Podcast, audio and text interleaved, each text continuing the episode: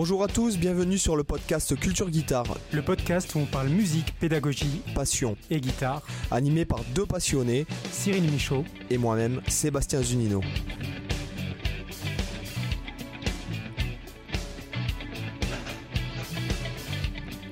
Hola chicos, bienvenidos a todos. ¿Qué tal, euh, Cyril? Allez, écoute, ça va, ça va. Fais un prêt pour un nouveau podcast. On reçoit aujourd'hui, on reçoit Cyril et son nez. c'est ça. Cyril et son nez et, Raphaël de Stéphano en, en, invité, en guest spécial. Salut Raphaël. Hello, est-ce que vous allez bien? Euh, ça, va, ça va, ça va. Avec la réverbe, Cyril, il a une réverbe naturelle dans le nez, c'est nickel. Ouais, parfait, euh, bah, franchement. Baisse un peu la diffusion si tu peux, tu sais. donc, euh, donc voilà, Raphaël De Stefano, qui est un guitariste français. Euh, donc, euh, bah, Raphaël, écoute, je te laisse un peu te présenter, puis après on parlera de, ton album, que je vous invite à vraiment écouter. Je l'ai écouté plusieurs fois, c'était vraiment un bel album avec des, des belles compos, des méchants invités, une super production, euh, de la super guitare, enfin bon bref. Tout ça est dans la description, tous les liens qui sont liés à Raphaël sont évidemment dans la description du podcast pour ceux qui suivent euh, le podcast sur iTunes, forcément, puisque euh, c'est la seule plateforme où on peut mettre une description. Donc euh, Raphaël, je te laisse te présenter. Eh ben, écoute, merci, merci pour tout déjà et merci pour l'invitation. Euh, alors, euh, très rapidement, euh, bah, Raphaël de Stefano, j'ai 34 ans, je suis guitariste donc, depuis maintenant 15 ans à peu près. Enfin, guitariste professionnel, on va dire, depuis une quinzaine d'années, je donne des cours et donc j'ai joué dans quelques groupes lyonnais, on va dire, de, de métal et j'ai sorti là en septembre donc un EP 6 titres de guitare instrumentale. Voilà, donc pour faire mon parcours rapidos, euh, j'ai commencé la guitare vers 13-14 ans à peu près, je crois, euh, sur une guitare folk. Et puis euh, très rapidement, j'écoutais à l'époque des trucs un peu à la corne, Slipknot, tout ça, Satriani. Et du coup, je me suis rapidement orienté vers la guitare électrique. Et en fait, depuis, et pas depuis, j'ai pas lâché. Donc après, j'ai fait le CFPM, qui est une école de, de musique privée à Lyon. Et ensuite, j'ai enchaîné avec la MAI, donc qui est un peu plus connue à Nancy. Donc euh, voilà, j'ai fait un cursus d'un an euh, dans chacune de ces deux écoles.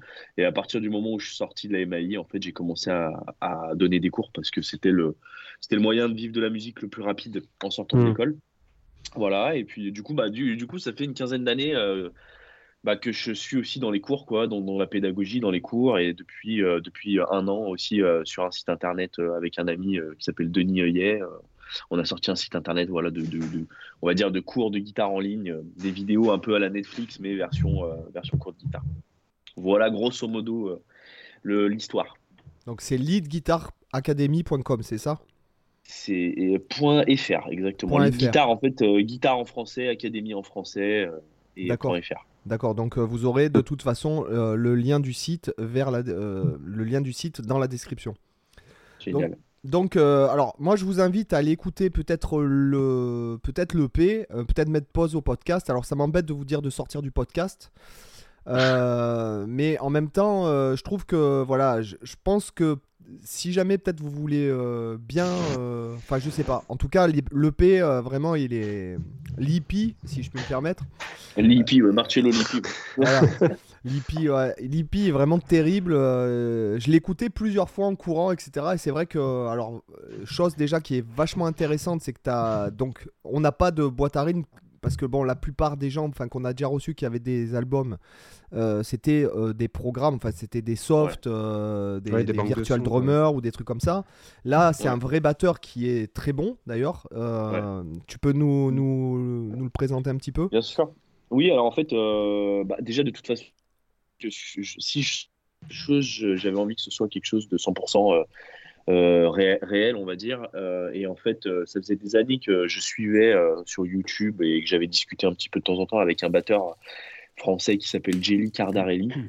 Alors Jelly Cardarelli, pour ceux qui connaissent pas, il joue dans, dans un groupe parisien de métal qui s'appelle Disconnected, mais il joue aussi avec l'ALU, donc c'est un groupe de prog. Enfin, il joue aussi euh, euh, sur des, gros projets à droite à gauche pour plein de guitaristes. Euh, il, il, a joué avec Adagio aussi sur la fin de Adagio. C'était le mm. batteur d'Adagio.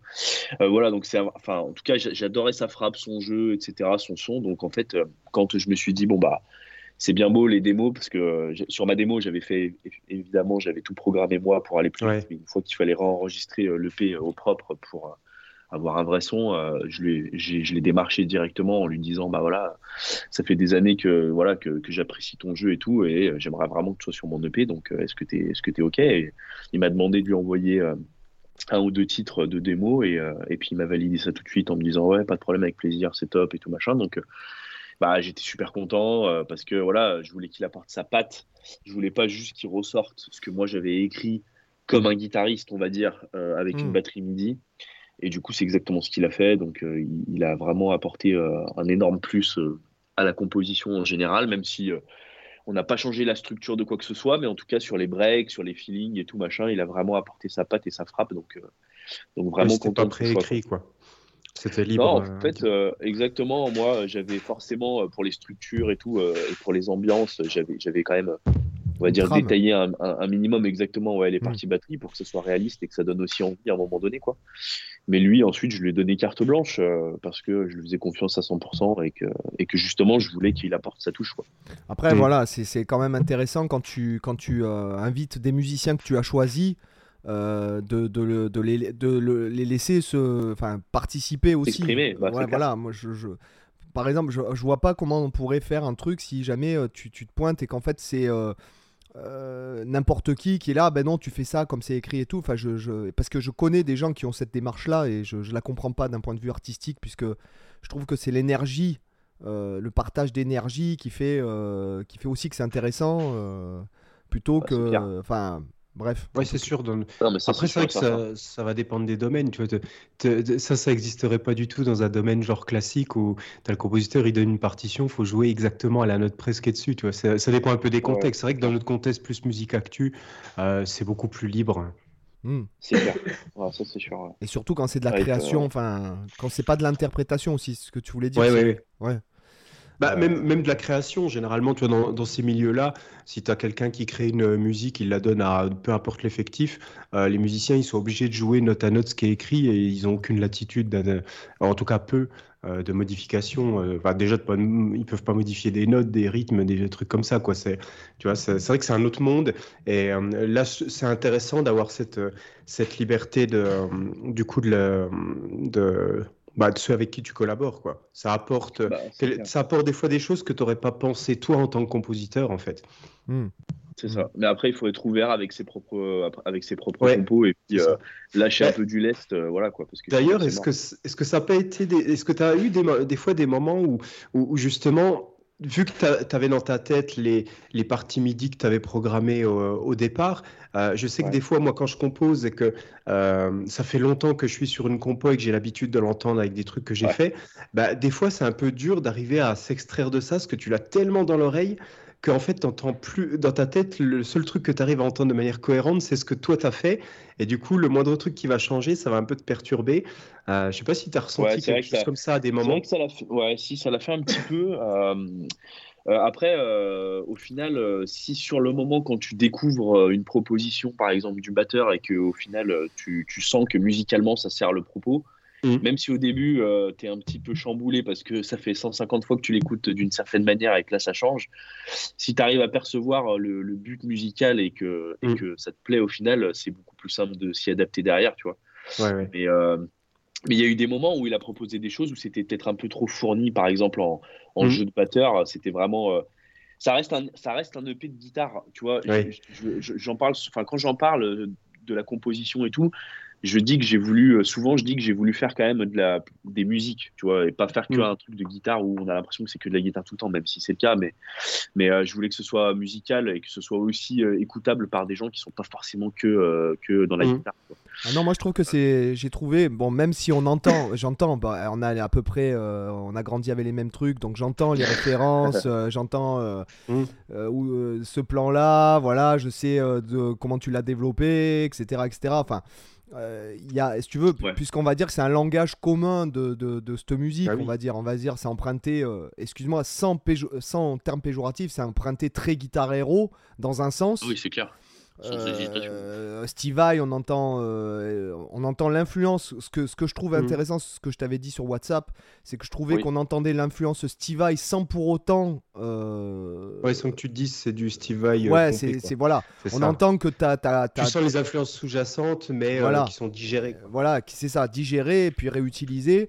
Et d'un bon, Petrucci aussi, euh, plus Ouais. peut-être au niveau de la J'ai trouvé un peu, Jason Baker sur certains aussi, sur certains phrasés. Ah ouais, il y a des petites envolées un peu. euh, Ouais. Je pense que c'est les sonorités euh, un petit peu sur certains arpèges et tout qui effectivement Ouais. peuvent faire penser un peu à ça. Mais c'est vrai que, le, que ça s'écoute, euh, voilà, ça s'écoute vachement bien, quoi. C'est, c'est vraiment. Mm. euh, Bah, je trouve qu'il y a, il y a- t'as, t'as réussi à faire une narration un petit peu dans, dans, dans tout le P, c'est-à-dire que les, les morceaux sont pas monolithiques, tu vois. Bon, en même temps, tu me diras, c'est normal pour euh, ce style de, de musique où tu as de toute façon toujours une dimension un peu prog, euh, où Ouais. du coup, tu, même si tu as des durées relativement courtes malgré tout, parce que tu es sûr de, de souvenir, c'est entre 3 et 5 minutes, quoi. Ouais, c'est ça. Mais ma- malgré tout, si j'arrive à finir ma phrase avant de crever, en- c'est clair ce que j'allais dire, il va crever en direct. ça va devenir viral. Sur YouTube, ça Mais devient viral. malgré tout, sur, euh, je trouve une courte durée, limite, euh, tu vois, c'est limite standard, la chanson pop, euh, 3 minutes 30, machin. Il y a quand même euh, euh, pas mal de- d'idées narratives différentes, de changements d'ambiance. Et aussi pas mal de changements de son. euh, vachement intéressant, je trouve, des, des couleurs. Euh, alors, j'ai plus en tête dans quel morceau, mais il y a notamment un son où je pense que tu le joues au doigt, sûrement, Ouais. mais, mais où j'aime vraiment énormément le son. Alors, j'ai plus en tête le morceau, mais en tout cas, voilà, il y a, plein de passages où je trouve le, son de guitare est assez recherché aussi. Donc, euh, ça, j'avais bien apprécié. Bah, merci beaucoup, ça, ça fait plaisir. Bah, en fait, euh, j'ai- bah, ce que vous avez dit, c'est complètement juste. hein. Euh, Les influences, on les entend. euh, je, m'en cache absolument pas. euh, Petrucci, Vai, euh, voilà, Satriani, ça peut être, ça peut être d'autres guitaristes d'ailleurs, mais Allsworth pour d'autres trucs. d'ailleurs, je, pensais à, à toi, Seb, parce que j'avais fait une interview avec Alex, tu sais, Alex Ouski. Ouais. Ou ouais. Sky, ou Ski, je sais Ou plus. Sky, euh, ou Sky. dire que- Voilà, ou Sky. Et du coup, euh, on parlait justement du dernier morceau de l'EP et euh, il me disait oui, euh, ça me fait penser un peu à Satriani et tout, parce que c'est vrai qu'il y a des morceaux. Alors, je sais pas si vous voyez quel morceau je suis en train de parler, mais c'est vraiment le morceau qui clôture l'EP et, qui- et qui est pour le coup très posé et tout. Enlighten Il y a pas de- Infinity. Ouais, exactement, c'est ça. Et, en- et il me dit oui, ça me fait penser à Satriani et tout. Et en fait, c'est marrant parce que plein de monde m'a dit euh, que ça faisait penser à Satriani, alors qu'en réalité, euh, C'était beaucoup plus pas pensé à Satriani, Ouais, c'est vrai, et ben, tu Ouais. vois, il y en a plein qui m'ont dit ça. Et en fait, c'était beaucoup plus euh, pensé, entre guillemets, euh, sur, sur- à la, entre guillemets, un gros guillemets à la Allsworth, quoi, parce que Mm. j'aime vraiment aussi Alan Allsworth et j'avais envie. Bah, Eidolon, d'ailleurs, si vous connaissez bien Alan Allsworth, Oui. il y a un morceau sur The 16 Men of Ten, justement, qui s'appelle comme ça. C'était aussi un petit clin d'œil, quoi. Ouais. Euh, mais voilà, donc ça pour dire que avec tous les guitaristes que j'aime bien et tous les jeux de guitare que j'aime bien, Mm. j'ai essayé de faire des, des compos un peu variés. On retrouve euh, sur justement le morceau Eidolon, il y a le côté un peu plus métal, cette corde. Euh, Oui. Mais par contre, si tu prends Tenaya Lake, euh, c'est beaucoup plus limite strat au début du morceau, un peu après à la vaille. Enfin, j'ai essayé de faire des trucs un peu, un petit peu divers et variés pour essayer justement de pouvoir, bah, comment dire, c'était même pas une question de montrer toutes les facettes de mon jeu, mais c'était une, façon euh, juste moi de me faire plaisir et puis de, pouvoir sur mes morceaux euh, justement jouer des styles un peu différents que j'affectionne quoi. Mm. Oui, c'est un peu.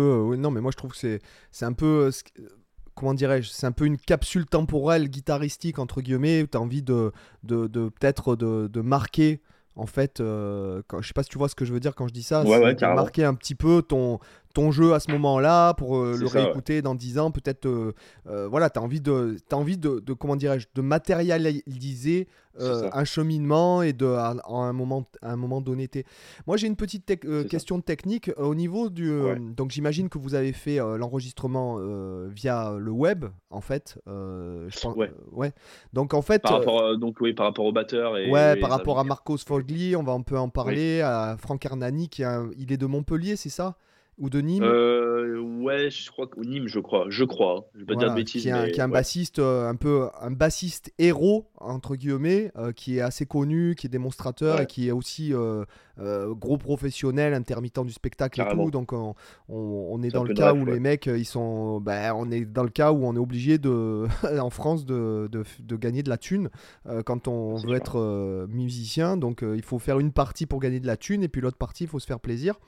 Ouais, et on a tendance, le problème, c'est, on, va- on pourrait peut-être en parler, mais le problème, c'est qu'on a tendance à, des fois, à plus faire du côté euh, pour gagner sa vie finalement que du côté plaisir au final. Moi, c'est un peu ce qui m'est arrivé quand j'étais intermittent.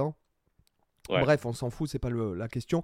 Moi, ma question est la suivante c'est quand tu étais en, quand tu as fait les enregistrements en ligne, est-ce que Ouais. euh, Jelly, il a enregistré les parties batterie sur tes guitares ou est-ce que tu as, il a, tu lui as donné un clic avec une structure, avec une guitare témoin et toi tu as réenregistré par dessus Euh, Comment ça s'est passé Ouais. à ce niveau-là? Euh, euh, non, non, en fait, il a enregistré ses parties batterie sur mes guitares, sur mes guitares version démo. D'accord. Et euh, ensuite, une fois que, alors, il avait des versions démo avec guitare, euh, d'autres juste avec le clic, etc. Enfin, il avait des trucs un peu différents, sans batterie, pour qu'il puisse jouer par dessus, etc. D'accord. Pour qu'il s'entraîne et tout. Mais en fait, dans l'ordre, ça a été donc les guitares, euh, les, excuse-moi, les batteries Mhm. euh, définitives. Ensuite, ça a été les basses. Euh, et ensuite, euh, ça a été euh, les guitares euh, donc euh, rythmiques et ensuite euh, les guitares euh, solo quoi. Et Mhm. après les guests, Mhm. C'est euh, de, alors de mémoire les guests. euh, non, il me semble que Marcos Folini il m'avait envoyé ça euh, directement sur avec la démo derrière. Alex Argento pareil. Et Franck Armani aussi, si je dis pas de bêtises, ouais, c'était- sur non, Franck Armani c'était sur les guitares, c'était sur les vraies guitares aussi. Mais bref, après il y a un solo de sax aussi d'ailleurs avec Ouais. Pierre Ouais. Donc lui, il a posé aussi les sax. Il me semble que c'est sur la version démo, il me semble. hein. Et euh, parce qu'on a vraiment fini, fini le tout euh, sur les guitares lead. Euh, C'était vraiment le dernier truc qu'on a Mm. fait.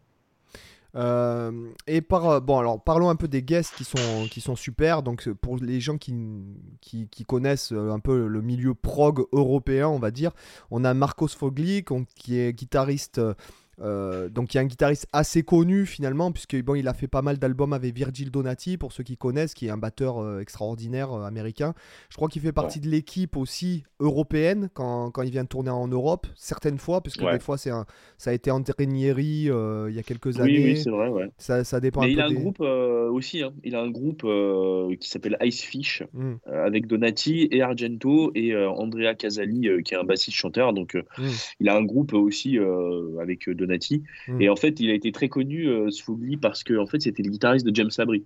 Et euh, Ah, le oui. chanteur de Dream. Donc dès qu'il y a des, dès qu'il y a des albums de Labrie qui sortent, euh, c'est euh, Marcos Fogli. À la base, c'était Andy Timmons hein, qui devait jouer avec Mm. euh, James Labrie. Mm. Et puis il n'était pas, il était pas dispo et tout. Et en fait, ils ont, ils ont envoyé Marcos Fogli. Et Marcos Fogli, euh, il avait je sais pas quel âge, il était tout jeune, il a tout, il a tout défoncé. Ils l'ont pris direct et c'est comme ça qu'il a explosé quoi.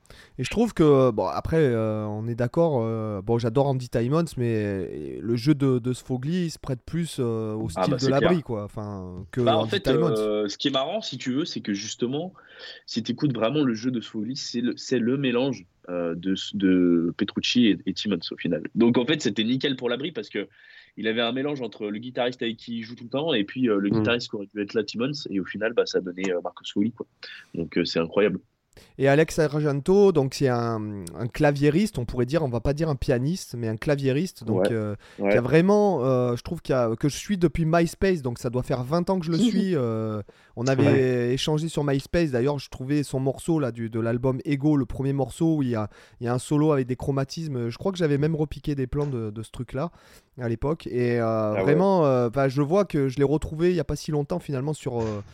Euh, sur les réseaux quoi en fait et voilà il a, il a continué en fait ce que je trouve intéressant chez ces gars c'est que ce sont des gars qui ont gardé une trame artistique tout, le, tout au long de leur vie finalement.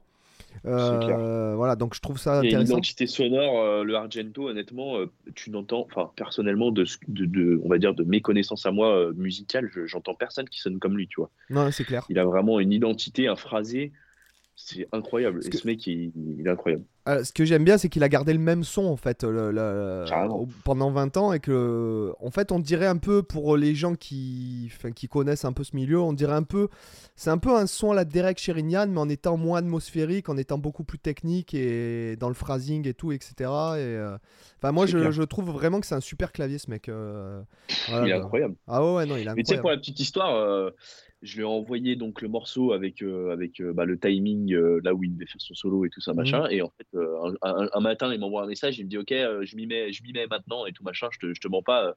20 minutes après, il m'envoie une version, c'était la version finie quoi. Le mec, il deux, deux prises, c'était fini quoi, tu vois. Et quand t'entends, quand je m'en souviens, la première fois que j'ai écouté sa prise, quand il me l'a, quand il me l'a envoyé, j'étais en voiture. Et je rigolais tout seul dans ma voiture. Je me suis dit, mais c'est pas possible, c'est incroyable. Le mec, il, le mec il est trop doué quoi. C'est mais les Italiens ils ont un goût. Euh, ah ouais c'est clair. Franchement c'est quand c'est les Européens enfin même je dis musicalement tu l'entends. Euh, les Européens ils ont un goût différent. Euh. Je dis pas que les Américains attention les Américains sont géniaux sur autre chose mais quand tu entends notamment les Italiens il y a un goût dans le phrasing. franchement je trouve ça bah, vachement intéressant. c'est un peu pareil hein. Oui, oui, voilà. Sfogli, euh, moi je suis un grand fan aussi de Sfogli depuis des années et ce qui me fait halluciner chez lui, c'est son sens de la mélodie, euh, ses phrases, etc. Parfois, euh, il y a un petit côté kitsch, tu sais, un peu, un peu le côté kitsch variétoche italien, tu sais, dans certaines, mélodies et même dans certains morceaux sur ses albums solo. Il y a des progressions qui sont vraiment bateaux. Mais le mec, par contre, mais leur variété, leur variété italienne est beaucoup plus. puisque j'étais à Venise il n'y a pas si longtemps là. Euh, la semaine dernière en fait. Et euh, donc du coup, tu entends forcément la variété italienne. Euh, les accords déjà, les enrichissements sont beaucoup plus riches. C'est-à-dire que dans la variété, tu entends des, beaucoup de sus-4, beaucoup de triades avec basse étrangère, beaucoup de neuvième, etc. Et surtout, mélodiquement parlant, il n'y a pas photo quoi. Rythmiquement, mélodiquement parlant, la variété italienne, quand tu vois nous notre pauvre, excusez-moi, je, je vais pas te, je veux pas dénigrer, mais quand tu entends la variété française, euh, non, parce que y a pas. J'ai réécouté Aznavour il y a pas longtemps, c'est quand même bien. Aznavour, tu vois, Edith Piaf, euh, on peut pas. Tu vois, c'est vraiment grandiose, moi je trouve. Ouais, mais là il y a variété et variété, hein, parce que. Il y a variété et à variété, tu vois. Donc il y a une question qui me turlupine là, c'est un peu, euh, si tu veux, dans, dans ce milieu-là, prog, on va parler du milieu prog. Euh, comment les gars, est-ce que les gars vivent de ça en fait? Euh, Comment ils vivent de ça? Est-ce qu'ils donnent des cours? Est-ce qu'ils tournent toute l'année? Comment, bah là, Si, euh, là, si tu prends l'exemple euh, bah, des deux guests, là, si tu prends Argento et Sfogli, je sais qu'Argento, il fait pas mal de mix. Donc, euh, on lui envoie, il y a des gens qui lui envoient des prods, il fait du mix, etc. Mm. Après, je pense qu'il fait des guests pas mal pour des solos, et, voilà. Mais je pense que la, la, plus grosse partie de son revenu, alors, je, je, peux pas te garantir que ce soit ça, mais je pense que c'est le, le, mix. Hein. Après, Sfogli, lui, en fait, il tourne pas mal avec PFM, donc le groupe là, de prog italien. après, voilà, après, c'est c'est varié en termes de, revenus. J'imagine qu'il vit aussi euh, de ses leçons sur JTC, sur Jam Track Central. Euh, il vit aussi de ses albums. Euh, je pense que c'est un cumul. JTC, oh bah, ça paye pas des masses, hein, je te le dis. Je pense pas que ça paye des masses. Hein, il gagne la moitié en fait. le, donc déjà, c'est vraiment pas cher. Ouais, c'est moite-moite. Puis après, bah, nous en Europe, il faut, excuse-moi, de, il faut rajouter la TVA, il faut rajouter la fiscalité. Donc sur 10 balles, sur un produit qui est vendu 10 balles, toi au final, il te reste en tout et pour tout 2,50€ et même pas quoi. c'est clair. Donc euh, non, je pense que en vendre. Mais c'est pour ça, je pense que vraiment les gars, euh, bah, ils sont euh, tout simplement, ils, ont, plein de revenus qui viennent de sources différentes quoi. T'es obligé hein, de toute façon. Ouais, surtout en plus c'est une niche d'une niche, donc clair. monde de la guitare, en plus métal, en plus prog. donc c'est vrai qu'après tu es obligé de... même déjà sans être dans une niche, tu es obligé un peu de diversifier donc là c'est sûr. Ouais, c'est ça. Après Sfogli, je sais qu'il fait des masterclass aussi de temps en temps. Mmh. Enfin voilà, mais euh, je pense que la majorité de ses revenus, c'est euh, les solos euh, guests et surtout son groupe avec lequel il tourne, quoi. Mais, quand tu vois les mecs, quand, tu vois le talent qu'ils ont, quoi. je veux ah dire, bah, De toute façon, regarde, si, si, toi, tu, toi qui es fan, de, bon, tu sais que je suis un très grand fan d'Alan Allsworth aussi. Mmh, mmh, mmh. bon, quand tu vois que Alan Allsworth, il a galéré toute sa vie vu le niveau qu'il avait, tu te dis bon, c'est clair. Euh, voilà. Après, euh, la, musique d'Allsworth, c'était encore autre chose. Euh, tu vois, c'était encore autre chose quoi pour pour le. On va dire pour vendre cette musique-là, c'était encore autre chose. T'as as le metal prog et tout ça, mais mm. on va dire que Allsworth, de toute façon, enfin, je pense que vous êtes d'accord avec moi, il avait son style à lui dans le sens où ça ressemblait à personne d'autre. Et pour vendre un truc comme ça, euh, je veux dire, moi, des fois, je sais. Non, mais le mec, il, est anti-entrepreneuriat, quoi. Moi, je, ah euh, moi, avec l'esprit que j'ai, euh, je serais milliardaire, moi. Si... tu vois, enfin, le mec, s'il avait juste fait un site internet de cours en ligne avec ses plans, bon, déjà, il, vivait de ça sur 10 générations, le gars. Donc, Après, euh, sur la que, diversification, ouais, ouais, mais sur la musique elle-même, c'est vrai que euh, là, lui, il était même au-delà de la niche, il était au fond du terrier. euh, de- tu vois, c'est vraiment le truc. euh, du- vendre uniquement sur sa musique, je pense que euh, dans tous les cas, même avec un esprit entrepreneurial, il aurait galéré. Mais par contre, je suis d'accord sur le, le l'à côté, là, euh, ça aurait pu cartonner. Ouais. Puis euh, il faut et puis en- en- bon c'est c'est vrai que c'est quelque chose auquel j'ai souvent pensé si tu veux le en fait ça va avec tu peux pas euh, tu peux pas atteindre ce niveau là dans une euh, dans une niche de niche de niche de niche en faisant autre chose c'est toute ta Ouais. vie Ouais, tous les matins bah ouais, quand tu t'es levé tu t'es dit je ferai que ça et pointe à la ligne puisque moi j'ai- eu des, des comment dirais-je des anecdotes vis-à-vis de lui où il arrive en studio par exemple le mec il lui dit bah vas-y fais-moi une petite rythmique et tout et lui il a dit non non mais moi je fais pas de rythmique d'accord moi je fais des solos et Excellent. des accords. Ouais, on peut jouer un blues? Non, moi je joue pas le blues, quoi. Voilà. Ah ouais, carrément. Ça. Ah ouais, ouais, en non, même non, temps, mais voilà, il est, il est cash sur son truc, il est, il a une, euh, il dévie pas de son objectif, quoi. En Voilà, même temps, c'est honorable. hein. Voilà, c'est, il dévie pas. Je dirais même pas de son objectif parce que pour moi un mec comme ça, ça n'a pas vraiment d'objectif. Mais je dirais plutôt qu'il dévie pas de son art, en fait. Hmm. C'est je fais ça, point, c'est tout. Et je trouve que c'est une force. J'ai un ami, le meilleur musicien que je connais, il s'appelle Olivier Chaussade. euh, C'est un, un- un saxophoniste qui joue tous les instruments, Ouais. qui a fait le Conservatoire supérieur de Paris, etc., etc. Et c'est un mec comme ça. C'est un Mhm. mec, euh, il va te, il a dix fois le niveau pour jouer un truc, mais s'il a pas envie de le jouer, il va dire non, moi ça je joue pas. Voilà. Ouais. Ouais, c'est ça. Mais c'est c'est comme euh, un mec comme euh, si tu prends Guthrie Govan. Ouais. Euh, Mm. tu, tu- tu prends Govan, tu vois que le mec, il se lève le matin, il pense guitare. Il mange le midi, il pense guitare. Il tu vois, enfin, le mec, Ouais. il respire guitare, quoi. Tu, tu vois que tu, te demandes même de s'il sait quoi. nager, quoi. Tu vois, est-ce qu'il a pris le temps d'apprendre à faire du vélo, tu vois Parce qu'en fait, le gars est tellement incroyable à la guitare que tu te dis, mais c'est pas possible. Il passe sa vie à faire que ça, quoi, tu vois. Et pourtant, tu vois, je le trouve extraordinaire. J'en parle souvent avec euh, d'autres guitaristes. Euh, C'est vrai que je le trouve extraordinaire d'un point de vue euh, technique euh, et tout. Il y a pas de problème. Mais Même créativité. euh, ouais, mais ça me, ouais, ça me plaît pas. Pourtant, j'ai essayé. hein. Non, ça me Pas touche trop. pas. Ça, j'écoute. Ah, sur quoi c'est T'as essayé euh, sur. T'as essayé sur ses albums solo ou t'as Ah ouais, non, j'ai tout écouté. ou Non, non, parce qu'avant de, quand, quand je suis intrigué comme ça par un mec, j'ai même relevé des trucs. Tu sais, je sais pas si tu, tu vois, il y a une vidéo qui s'appelle Orange, Orange Jam. Ouais, Orange Jam, ouais. Ouais, voilà, je l'a- je l'avais relevé ce solo là, je l'avais écrit tout ça. Ouais. Euh, pff, ça, ça- alors je trouvais que c'était bien parce que niveau timing, niveau phrasing et tout, en plus le solo, si tu veux, il est en- un peu en, en demi-tempo, je dirais qu'il est assez lent, mais que lui, il phrase comme s'il était euh, deux fois plus rapide. Donc je trouvais ouais. que c'était vachement intéressant. Au niveau euh, créativité, bending et tout, euh, placement, euh, pff, nickel et tout. Mais après, tu vois, moi j'ai écouté Erotic Cakes, j'ai écouté Mm. tous les albums qu'il a fait avec Marco Minman et Aristocrate. les- Ah oui, ouais, ouais, Aristocrates, voilà. Et euh, j'ai écouté aussi l'album qu'il a fait avec le truc là où c'est un peu Pink Floydien, là, euh, le mec de Porcupine Tree, enfin, ouais, le Ouais. Steven Wilson, ouais. Ouais, voilà, Steven Wilson. Bon, bah, pff, j'ai envie de te dire, euh, ça m'en touche une un peu sans faire bouger l'autre, quoi. Ah ouais, Ouais. euh, je comprends ce que tu, Tu- dis. tu vois ce Ah, que je moi, veux dire euh, c'est- Ouais, The, The Aristocrate, euh, c'est pareil, ouais, ça, ça me fait un peu cet effet-là avec The Aristocrate. Après son album solo Cakes, je l'ai vraiment bien aimé, mais par contre, euh, c'est vrai que The Aristocrate, euh, pff, bon, des fois, au bout d'un moment. Moi, j'ai l'impression que un morceau, deux, après c'est bon. Quoi. Erotic Cakes, j'ai un peu l'impression que ce sont des, des études. T'as l'impression que c'est le mec, c'est bend, shred, bend, shred, bend, shred. Euh, tiens, je vais m'amuser à faire un morceau en 5-4, euh, que ça, ça tombe tronqué. euh, tiens, je travaille mes arpèges majeur 7 sur 3 octaves euh, en typing au bout. Enfin, tu vois, je, je vois pas le but. euh, C'est peut-être too much en fait par rapport à la démonstration de tout ce qu'il sait faire. En fait, il a, il a peut-être trop mis. euh. C'est vrai que moi, ça m'avait pas passionné non plus. Pourtant, c'est vraiment un guitariste que, que j'aime euh, énormément pour, ouais, pour sa, sa créativité dans les appros en fait.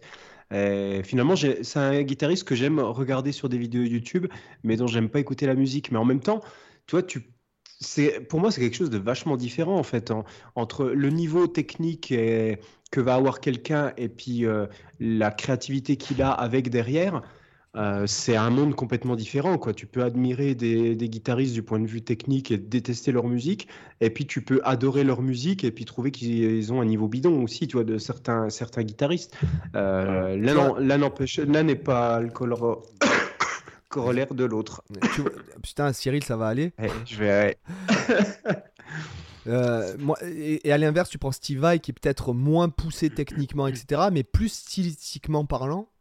Euh, Steve Mhm. Vai, il fait trois notes, tu dis, waouh, putain, pff, voilà. Ouais, c'est vrai, c'est vrai. Après, après c'est vrai que l'univers de Vaille, euh, il est, il, est, euh, il est assez unique, alors que Govan, en Mm. fait, quand tu regardes bien, il est unique, Govan, dans le sens où techniquement, il- il- c'est c'est un alien. Euh, et il est capable de jouer tous les styles en fait, tu vois. Mais euh, après, est-ce que tu en retiens quelque chose derrière? C'est ça, c'est différent, tu vois. Je sais que Bah- dans Erotic Cakes, moi, il y avait quand même des mélodies, euh, il y a quand même des sacrées mélodies que je trouvais vraiment bien écrites, même juste le début de Waves. euh, Ouais, c'est clair, euh, celui-là, il est un- bien inventif. C'est incroyable quand même. Ouais, ouais. Ouais, c'est- assez incroyable quand même. Mais après, euh, c'est vrai que euh, Moi, bon, c'est plus un musicien, euh, je pense, euh, de, de- De session. jam, euh, tu Ouais, vois, et de- ouais. Par contre, par contre, euh, le mec est incroyable, quoi. Ah oui, non, ça, alien, hein. non, mais bien sûr, ça, c'est pas. Bah, tu vois, je, je pense, Raphaël, tu, dois, euh, tu pointes du doigt en fait un peu le, le truc avec euh, Govan. C'est que je pense que peut-être il, il a un petit peu le côté. Euh, euh, il pâtit peut-être un côté du, du côté singe savant et du côté qui sait tellement tout faire dans tous les styles qu'en fait Ouais. il a peut-être moins d'identité que quelqu'un qui va être Oui. spécialisé dans un style comme un Malmsteen par exemple. Il va être ultra Ouais. identifiable. Mais en fait, quand tu es très bon dans tous les styles et que tu fais un petit peu de tout et que tu fais tous les styles tout, le temps, bah, en fait, on, t'identifie moins parce que tu es, en fait, es plus généraliste finalement.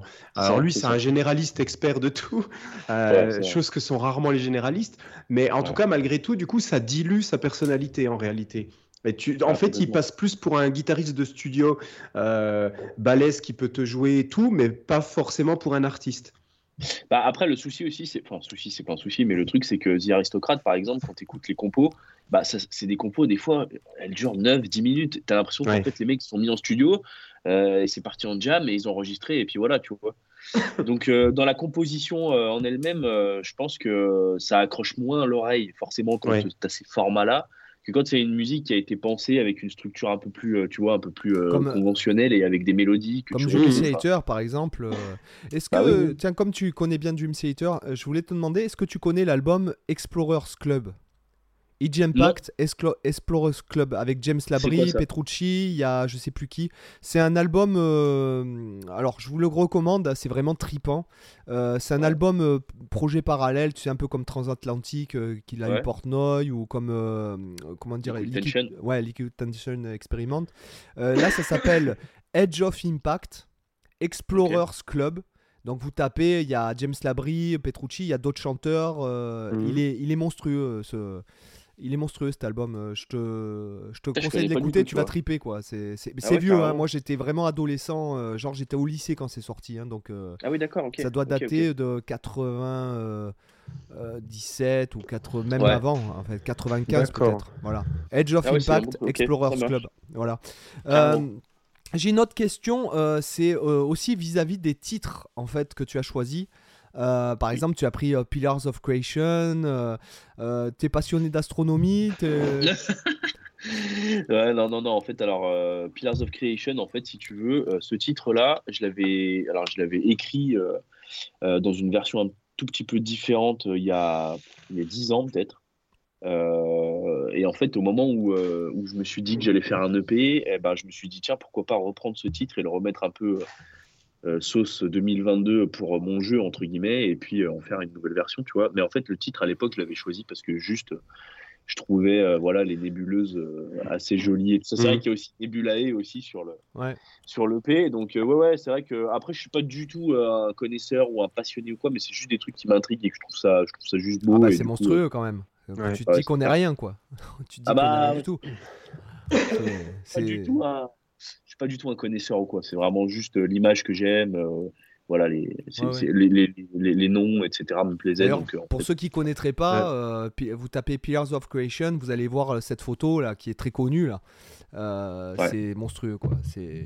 Tu te Ouais, dis que clair. nous on est un petit point au milieu de tout ça, mais même pas un petit point. Enfin notre soleil est un petit point au milieu de tout ça en fait. Et donc, C'est bizarre, euh, ouais, Ouais. c'est là tu, tu te dis bon, c'est fasci- c'est fascinant. Et c'est vrai que dans le milieu du prog, euh, Ouais. c'est- quelque chose que tu retrouves assez souvent, euh, tout ce qui touche, euh, tout ce qui À touche à l'astronomie, à l'espace, aux planètes.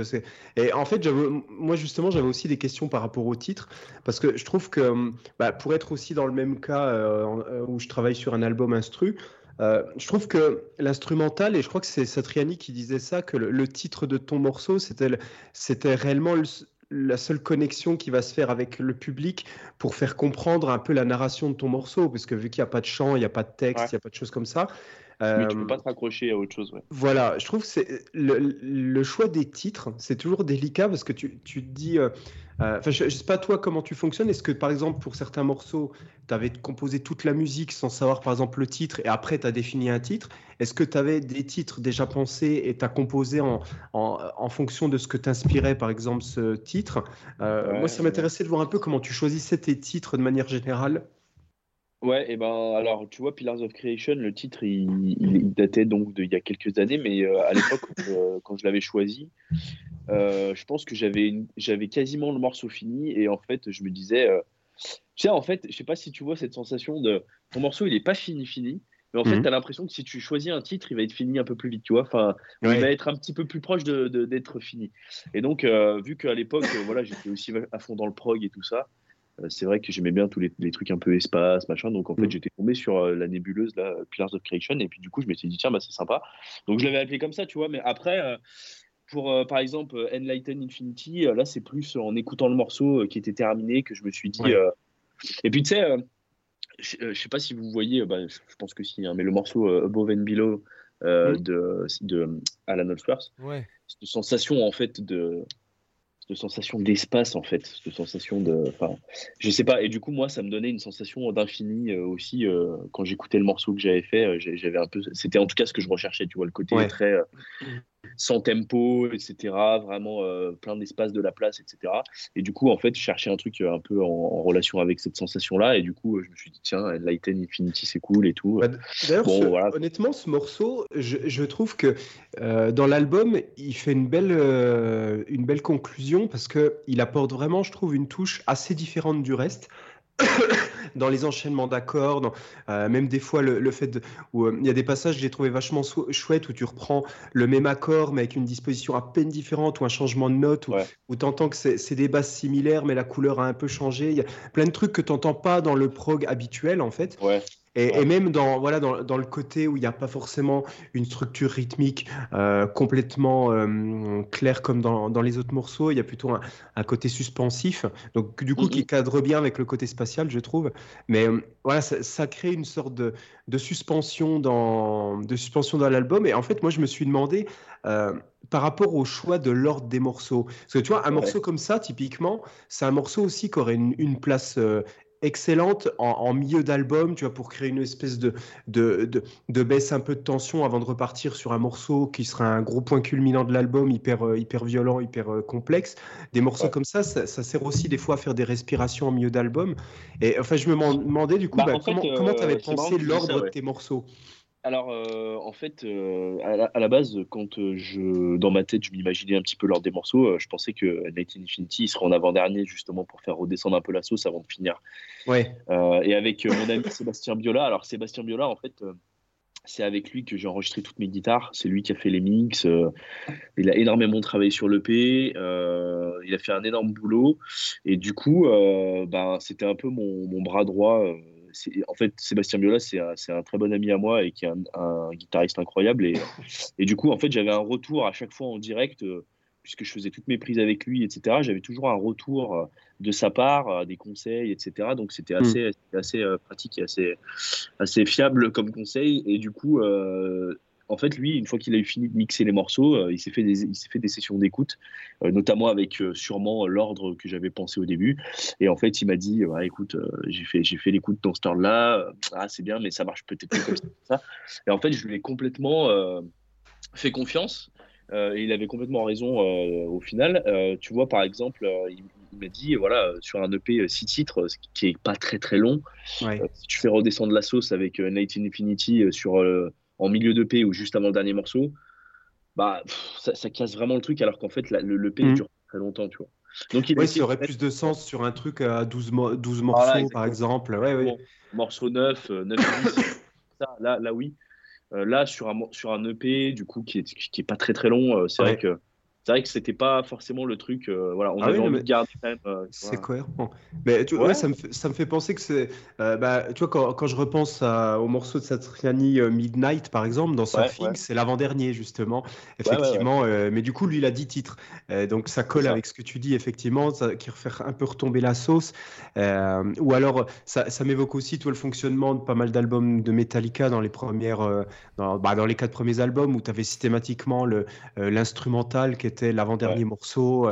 Euh, qui avait une, une espèce de place. Parce qu'en fait, c'est vrai qu'on n'en parle pas souvent de- de- quand on parle de composition, euh, de cet aspect-là qui est quand même super important, le choix de l'ordre, parce qu'en fait, tu as des places qui sont un peu stratégiques.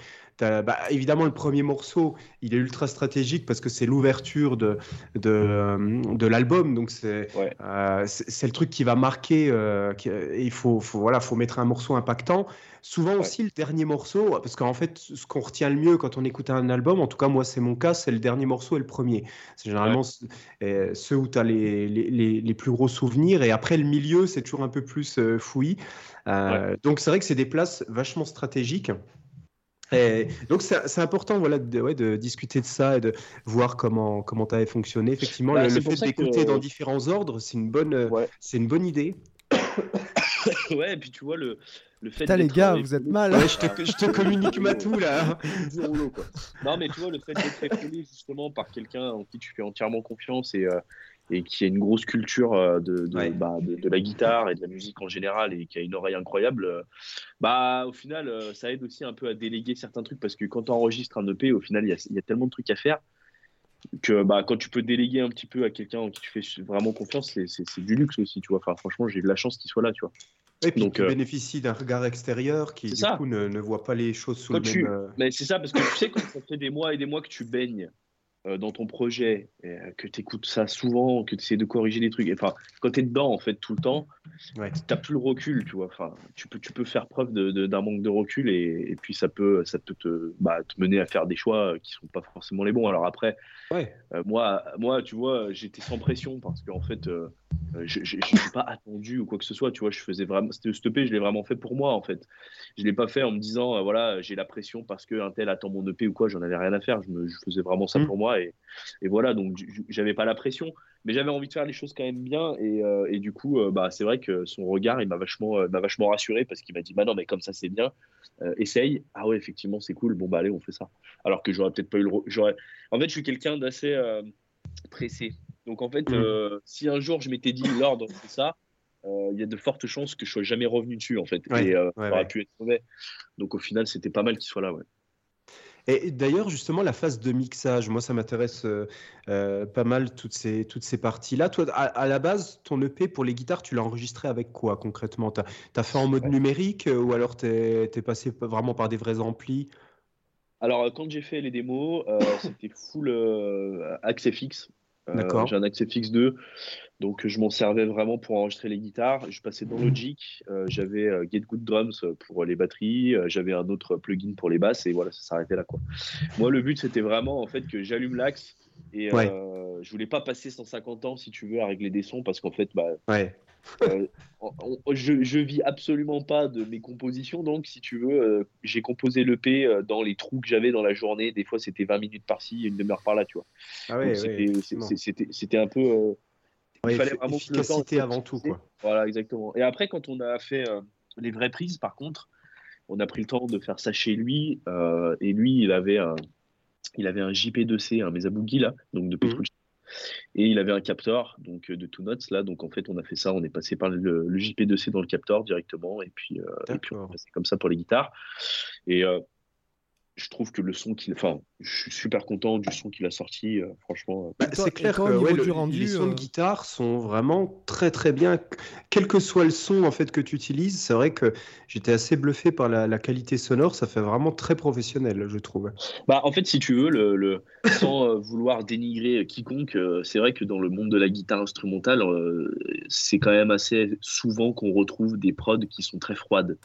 Ouais. Alors, ça peut passer par le son de guitare, mais ça peut passer par le son de batterie qui est en fait, euh, qui est en fait un logiciel, euh, la basse pareil, etc.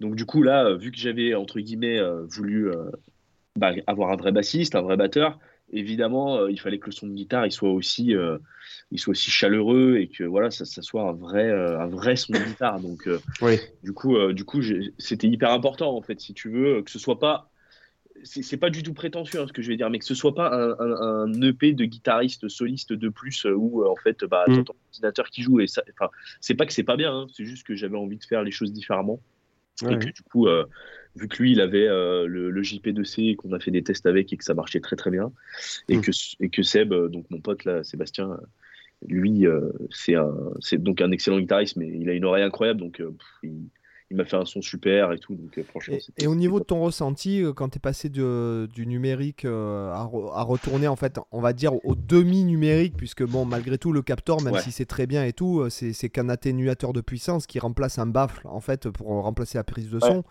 Mm. Toi, ton, ton ressenti sur les prises de guitare? Bah, C'est vrai que quand tu passes de l'accès fixe à, à, un ampli à lampe, déjà, dans les doigts, c'est pas la même chose. Euh, en termes de matière, déjà rien qu'en termes de matière et d'épaisseur, ça n'a rien à voir. Donc c'est vrai que tu dois, as un petit temps d'adaptation quand même, euh, mais c'est tellement agréable en fait le rendu que tu as avec un vrai ampli à lampe. Euh, je, suis absolument fan hein, de, de, de, l'accès fixe pour ce qu'il est et pour son utilisation et tout ce qu'on peut faire avec, mais ça remplace absolument pas, selon moi, un, vrai ampli à lampe. Tu vois. Hmm. là, l'accès fixe dans, mon, dans ma config maintenant, je l'utilise uniquement en, en boucle d'effet. Euh, et, à côté de ça, j'ai, euh, j'ai, euh, alors je vais pas vous raconter toute ma vie en termes d'ampli, mais voilà, j'ai des amplis, enfin j'ai un ampli à lampe et tout avec des mm. préampes et tout ça, mais, mais voilà, et, je vois vraiment la différence. Il y a un côté satisfaisant quand tu joues avec un son qui, est chaleureux avec les lampes que tu as pas forcément quand tu joues avec quelque chose de numérique, quoi. De toute façon, tu, et tu, joues pas de la même manière. Tu, vois tu prêches un converti. Moi, en fait, le accès fixe, il me sert uniquement en fait de euh, moi, j'ai le, le triaxis en fait que j'ai depuis que je dois avoir 15 ans, quoi, je crois. Et en fait, euh, je rentre dans le axe FX, enfin, je passe par les pédales, je rentre dans le axe FX, je ressors dans le triaxis et je re-rentre. Et en fait, c'est juste la simulation de, de haut-parleur, quoi. Mmh. Moi, je trouve que les préamplis, euh, enfin, je trouve le, le, son du axe FX en termes de préampli petit, en fait. Euh, ouais, ouais, je comprends ce que tu veux dire. Voilà, euh, je trouve très artificiel quand tu joues. Tu te dis, mais attends, là, je, je sais pas. Moi aussi, pareil, je, comme toi, j'ai besoin de, du, plutôt du son à lampe. Euh, si je puis me permettre, les gars, est-ce que on peut parler un peu de ton école de guitare en ligne et de la pédagogie, etc. Ouais, avec plaisir. Alors donc, euh, tu as, as, lancé une, école de guitare en ligne aussi, un, peu un Netflix de la, de la guitare, on va dire, qui est qui s'appelle Lead Guitar Academy, donc tout en français, .fr. Euh, tu peux nous en parler un petit peu? Ouais, alors en fait, euh, alors c'est parti. il y a, on a commencé ça il y a un an à peu près. Le site il a ouvert il y a, il y a un an. en fait, ça faisait des années que un de mes, un de mes très bons potes, là, Denis Heuillet, euh, en fait, il m'en parlait euh, d'une manière assez. Euh, enfin, il, blaguait là-dessus en me disant, parce que lui, il est dans l'audiovisuel, donc il est dans tout ce qui est vidéo, photo, etc. Et il me disait sur le ton de la rigolade, putain, mais on devrait faire un, site de, de, cours de guitare, je suis sûr que ce serait trop bien et tout machin. on, on, disait un peu sur le ton de la blague à l'époque, et en fait, à un moment donné, on, a, on avait l'opportunité de le faire et on s'est dit, bon, bah allez, c'est maintenant, on essaie de le faire. Alors, c'est parti en fait, si tu veux, du euh, du constat euh, qu'on avait euh, la majorité. Alors, j'ai pas envie non plus encore de, comment dire de critiquer les autres, mais il y a beaucoup de choses que je retrouve sur les cours de guitare en ligne et, sur YouTube, etc., qui sont, qui sont très bien, mais il y a énormément de choses aussi qui sont vraiment pas top. Et je pense que Seb, tu peux en témoigner. Et, et du coup, on s'est dit bon bah on va essayer euh, sans prétention bah, de faire du mieux qu'on peut pour essayer de faire un truc euh, comme on aurait envie de, voir euh, sur, sur internet. Donc donc du coup voilà on a fait une grosse session d'enregistrement de plein de cours en vidéo.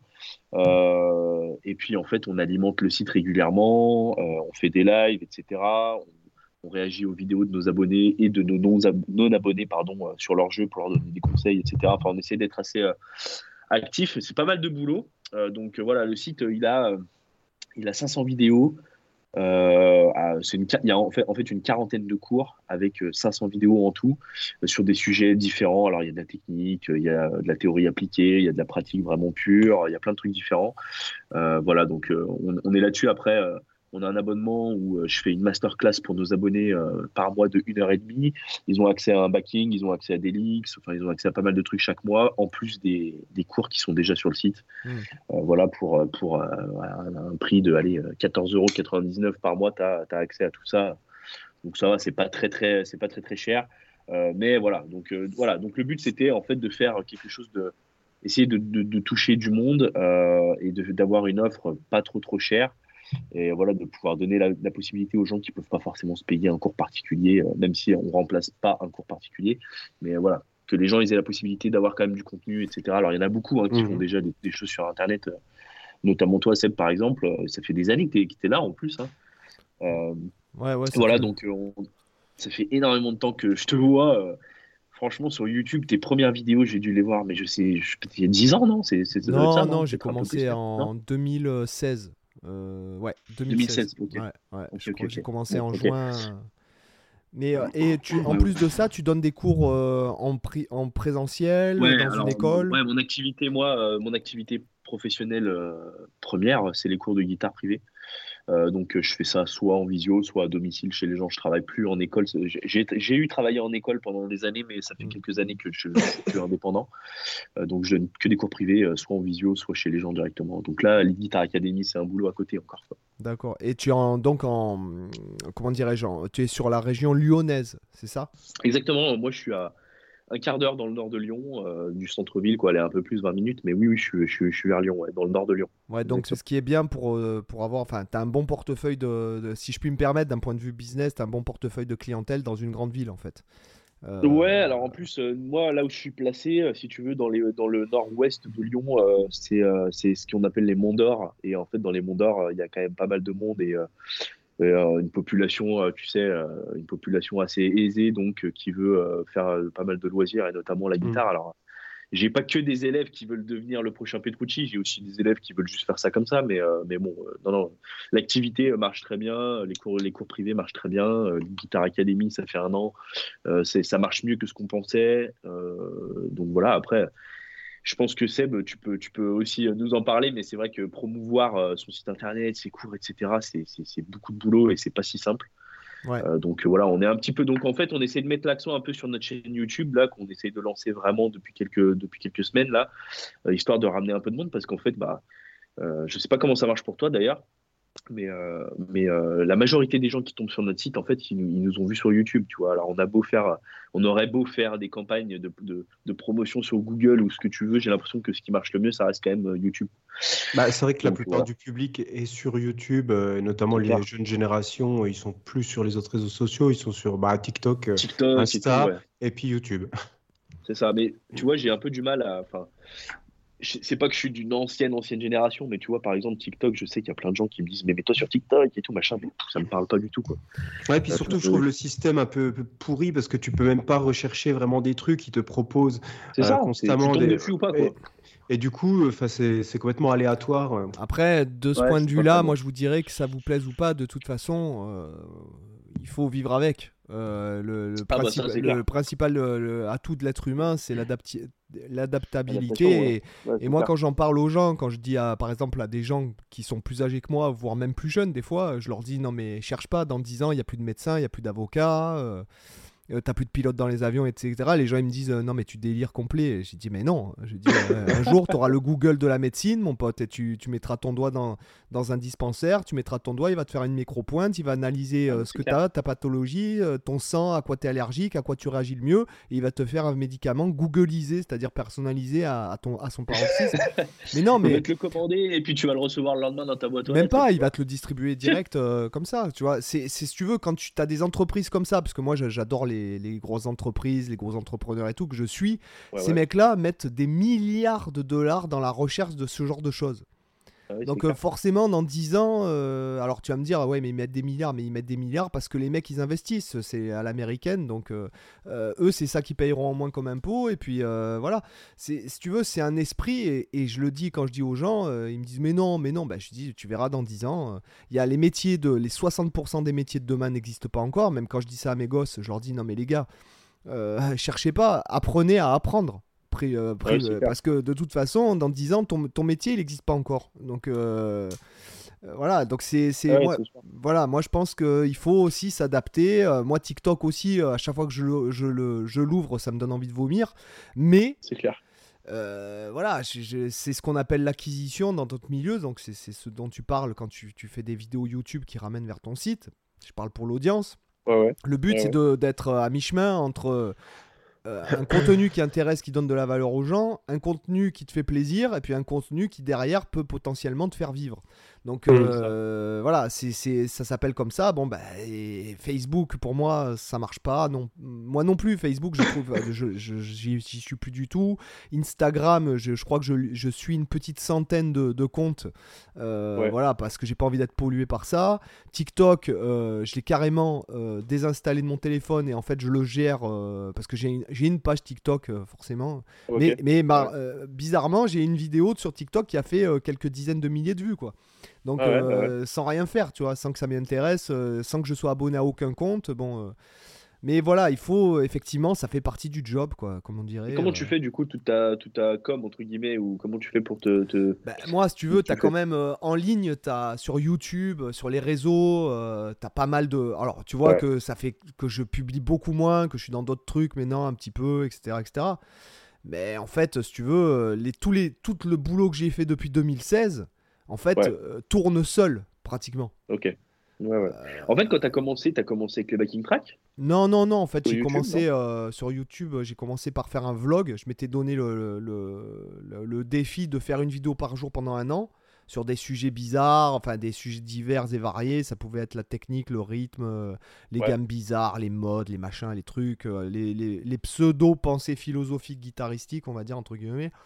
Euh, Ouais. qui ont sûrement évolué depuis, Euh, genre les bouquins que je lisais, des trucs comme ça. J'ai fait ça Mhm. pendant un an. Euh, de là, en fait, moi, quand, quand j'ai fait ça, pour les mecs qui me suivaient à l'époque, j'avais fait des backing tracks et j'ai un backing track qui s'est ref- qui s'est retrouvé à faire 20 000 vues par jour à lui tout seul.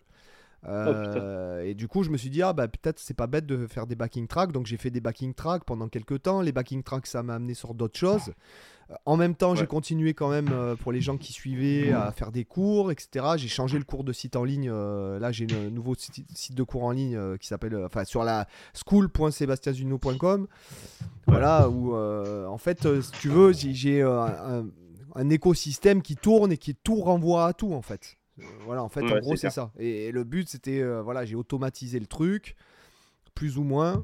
euh, et, puis, et puis voilà. Et puis, en fait, euh, je, ça dépend un peu. Chez moi, comme je le dis souvent, j'ai des saisons en fait dans ma vie. Et une année, je vais faire ça à fond. Tu vois, par exemple, euh, l'an dernier, j'ai fait euh, énormément, énormément de commandes puisque les backing tracks, ça m'a amené à ce que les gens me demandent de composer des morceaux pour eux ou d'enregistrer des pistes de Ah guitare ouais. pour eux ou de. Ouais, cool. Euh, voilà, tu sais, j'ai des mecs, euh, des clients, des fois ils m'envoient un, un mémo euh, sur un iPhone, euh, ils me disent ouais fais-moi un backing track de ce morceau quoi, tu vois, ou ils me disent tiens, euh, des fois j'ai même des morceaux de dance, tu vois, ou j'ai Ah par exemple j'ai un réalisateur, un mec qui est un réalisateur, il fait des, des spots de pub, des jingles radio et tout, il m'envoie des morceaux et moi j'enregistre des parties guitare dessus, enfin je veux dire ça pouvait être un peu un peu tout et n'importe quoi, j'ai fait des trucs pour des applications. Voilà, et puis cette Parce année, que du je- coup, c'est quoi ton, ton, ton- on va dire ton, c'est quoi ton, enfin entre guillemets, euh, ta source de revenus principale, c'est les cours justement? Non, non, bah, je l'ai plus du. C'est un Alors, mélange de plein de trucs? Ah Ouais, c'est le mélange de tout, parce qu'il y a les royalties. Ouais. euh, parce que j'ai pas mal de backing tracks qui ont été utilisés par des mecs qui ont eux-mêmes fait beaucoup de vues, enfin beaucoup de, Eh oui. de, de trucs avec. euh, par exemple, j'ai un morceau qui a été utilisé en Corée du Sud par un mec que je- l'ai ni vu ni Dev ni d'Adam, ni on n'a rien signé du tout. Il m'a crédité sur le morceau parce qu'il a pris le backing track, ça a fait plusieurs millions de streams.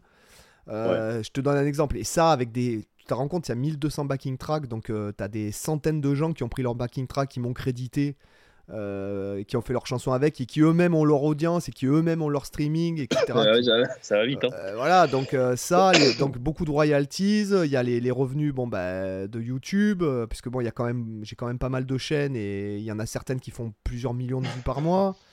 Ouais.